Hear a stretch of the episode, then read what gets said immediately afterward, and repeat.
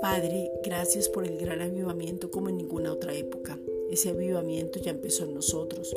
Vemos lo sobrenatural manifestado. Ahora estamos impactando a generaciones y anunciamos las buenas nuevas de salvación.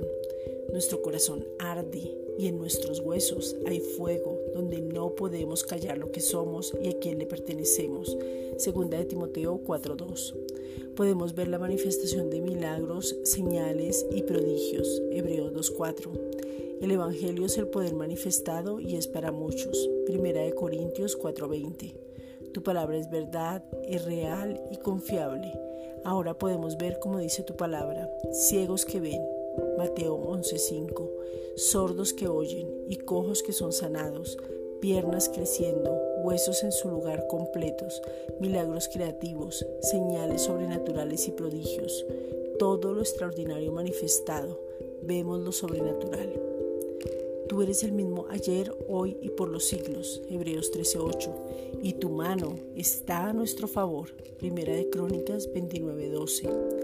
Creemos que en el nombre de Jesucristo hay poder y todo virus se seca porque tú tienes cuidado de nosotros. Primera de Pedro 5:7.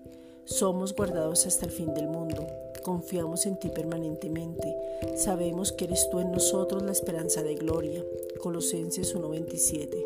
Sabemos que toda autoridad nos fue dada sobre las circunstancias para que tu amor se manifieste, se revele, dé luz a nuestras vidas. Romanos 5:5.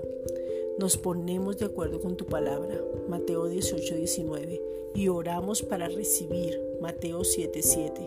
Somos llenos del Espíritu Santo, Efesios 5:18. Gracias, Padre.